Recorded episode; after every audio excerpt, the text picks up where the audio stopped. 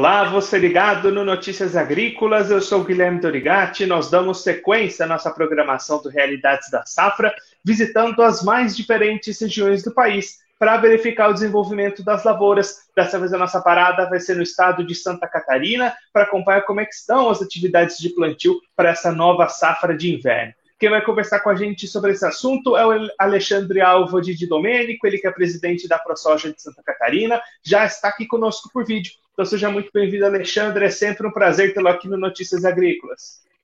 Bom dia, Guilherme. Bom dia a todos os amigos da Notícias Agrícolas. É um privilégio poder levar as notícias do nosso estado de Santa Catarina para todo o Brasil através de vocês aí. Alexandre, conta pra gente como é que estão essas atividades de plantio da safra de inverno aí no estado. O produtor catarinense tem condições de avançar com esse plantio? A expectativa é positiva? Como é que está avançando esse início de safra por aí?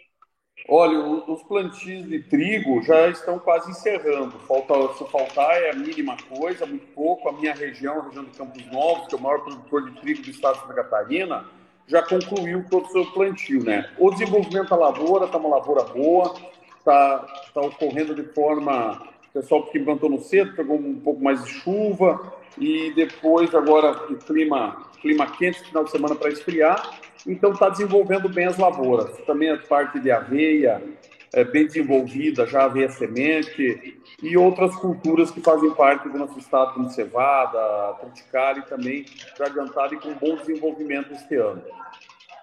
E, Alexandre, a gente deve ter uma confirmação de aumento de área no trigo, por exemplo, para esse ano no estado? Ah, com certeza. Eu acredito que nós vamos trabalhar de, de 5% a 8% de incremento na área do trigo. Muita gente que não plantava em função do preço que o trigo está sendo praticado hoje está voltando para o mercado de trigo. E o trigo, a cultura de inverno, né, quando falamos de cultura de inverno, falamos principalmente do trigo, é, otimiza a sua propriedade. Então, hoje, os custos estão muito elevados.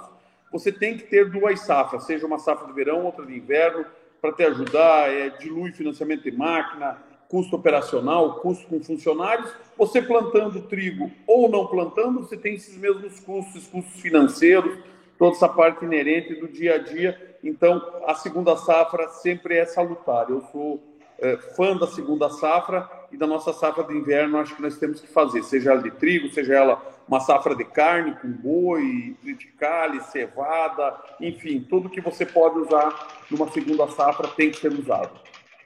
E Alexandre, agora com o plantio já praticamente encerrado, quais que passam a ser os pontos de atenção para o produtor, até para manter essa expectativa de produtividade?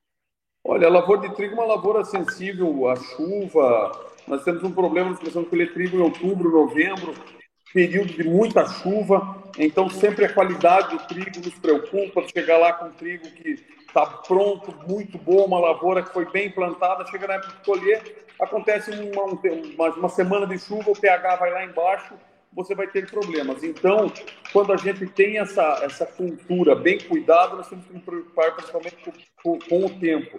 E os tratos culturais são normais, né? Que hoje o produtor do Brasil, não só catarinense, tem um trato cultural muito bom. Ele planta para colher bem. Então, os tratos culturais, fungicida, herbicida, no trigo, são muito importantes e são feitos com categoria. E Alexandre, você comentou agora há pouco né, os preços do trigo estimulando o produtor a investir mais, a, a plantar mais nesse ano. Como é que está esse mercado, as condições, as oportunidades de vendas para o produtor catarinense que vai cultivar o seu trigo em 2022? Olha, o trigo é um produto que dificilmente se trabalha com contrato, porque ele, ele te paga, te remunera pela qualidade do trigo. Então, você não sabe se vai colher trigo tipo 1, tipo 2, tipo 3, se vai para ração, se vai para consumo humano, se é farinha de pão, o que, que acontece? Então, é difícil haver um travamento desse produto antes dele ser colhido e ser analisado o que, que a, a indústria vai, vai falar dele, o que, que ele vai apresentar para a indústria, qual o tipo que ele vai. Então, esses tipos de trigo, todos eles são precificados para baixo ou para cima. Então, o travamento do trigo é uma coisa ainda que pouco acontece no nosso mercado interno. Mas uh, o preço nós temos que ficar atentos, nós temos um, de patamares aí de, de, da casa de 50, 60 e passamos as casas dos 100 reais, né? Então tem que ficar atento no preço e tentar fazer o melhor negócio né, possível na época que você precisa vender. Então, cada produtor é uma maneira de, de trabalhar. Mas o trigo mudou bastante, mudou seus patamares e hoje é uma cultura bem rentável. E Alexandre, para a gente encerrar, olhando um pouquinho mais para frente, como é que está a preparação e o planejamento do produtor de Santa Catarina para a próxima safra de verão 22-23, de soja milho, busca por insumos, custos de produção, como é que está esse planejamento até aqui? É, eu acredito que a maioria dos produtores já fez todas as suas compras, seja defensivos, de insumos, enfim, tá tudo, o pacote está pronto, né? Uh, os custos a gente já travou lá atrás, então o produtor já sabe, aumentou os custos, aumentou, não tenha dúvida de que os custos subiram e que você vai ter que atuar uh, muito mais e cuidar e espremer a tua conta. É uma conta difícil de fazer, tem que fazer subir a produtividade e descer teu custo. Não é muito fácil, não. O produtor é eficiente, ele consegue transformar uh, isso daí e, e fazendo com que tenha, tente baixar seus custos sem perder a produtividade.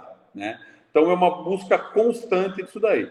A próxima safra, o produtor, eu vi uma frase esses dias, que é o homem do ano que vem. E é uma grande verdade. Todo ano a gente busca melhorar e acredita que o ano que vem vai ser melhor. Então, o produtor é o homem do ano que vem. Ele já está esperando a próxima safra e a próxima que vai vir para ser a melhor. Acredito que as condições climáticas uh, devem ser mais generosas conosco, não enfrentarmos essa seca tão severa que teve aí no sul, que nos vem assolando há três anos e esse última safra com uma severidade muito maior de força. Então, nós estamos, as nossas expectativas sempre são boas, nunca são ruins. Alexandre, muito obrigado pela sua participação, por ajudar a gente a entender todo esse cenário das lavouras do Estado. Se você quiser deixar mais algum recado ou destacar mais algum ponto para quem está acompanhando a gente, pode ficar à vontade.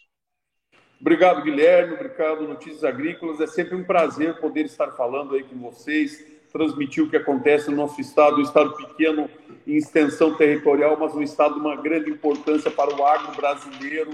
Não tenha dúvida que Santa Catarina representa. E é um prazer poder levar a todo o Brasil essas notícias, seja de Santa Catarina, seja de outros estados que podemos saber e acompanhar como se encontram nossas lavouras brasileiras e as lavouras fora aí também. Um grande abraço, um bom dia a todos e um bom final de semana. Alexandre, mais uma vez, muito obrigado. A gente deixa aqui o convite para você voltar mais vezes, a gente acompanhar o desenvolvimento dessa safra de inverno e também lá na frente o plantio da próxima safra de verão. Um abraço até a próxima. Valeu, pessoal. Um grande abraço. Esse, o Alexandre Alva de Domênico, ele que é presidente da ProSoja de Santa Catarina, conversou com a gente para mostrar como é que estão as lavouras dessa safra de inverno lá no estado catarinense. O Alexandre destacando um aumento de cultivo entre 5% e 8% para as lavouras de trigo com relação à safra passada, e aí produtor estimulado com relação aos preços e as condições de mercado, apostando nessa cultura de inverno como trigo, mas também outras culturas de inverno, como a cevada, a aveia, o triticale, também sendo cultivadas nesse ano lá no estado e com boas condições até esse momento. O Alexandre até destacou um início de ciclo bastante chuvoso, algumas dificuldades, mas esse clima já se normalizou, as lavouras estão se desenvolvendo bem e as expectativas são positivas para esse ano. Claro que o produtor ainda precisa ficar atento a todas as condições de manejo, a realização das suas atividades dentro do campo, também acompanhar o clima. O Alexandre destacou que só dá para saber a qualidade do trigo depois da colheita, porque a colheita acontece justamente num período que costuma ser chuvoso, essa, essa chuva pode tirar a produtividade, então o produtor precisa ficar atento até o momento de ter colhido esse milho e iniciar as negociações. Negociações que o Alexandre destacou aqui para a gente estão acontecendo com preços bastante positivos. Claro que o produtor precisa esperar essa colheita até para saber a qualidade desse grão e a, a, categoria de preços e de destino que eles vão entrar, mas as perspectivas são positivas também para o lado do mercado. Olhando para frente, para a próxima safra de soja de milho 22-23, a safra de verão, Alexandre destacando o produtor já com insumos comprados, já com os custos de produção na ponta do lápis, esperando agora ter produtividade alta para equilibrar essas margens que vão ficar mais apertadas para esse próximo ciclo. A expectativa, conforme o Alexandre destacou, é que para essa próxima temporada o Estado não repita as condições de seca que aconteceram nas últimas safras, inclusive com grandes perdas na última safra, a safra de verão 21-22. Expectativa de que esse cenário possa mudar para a próxima temporada 22-23 que vai vir aí pela frente. Bom, eu vou ficando por aqui, mas você não se esqueça de se inscrever no canal do Notícias Agrícolas no YouTube, acompanhar os nossos vídeos, as nossas entrevistas, deixar o seu like e também mandar o seu comentário, a sua pergunta, interagir conosco e com a nossa programação. Clique também no sininho, assim você ativa as notificações e fica sabendo de todas as novidades do Notícias Agrícolas. Eu vou ficando por aqui, mas a nossa programação volta daqui a pouquinho. Notícias Agrícolas, 25 anos ao lado do produtor rural.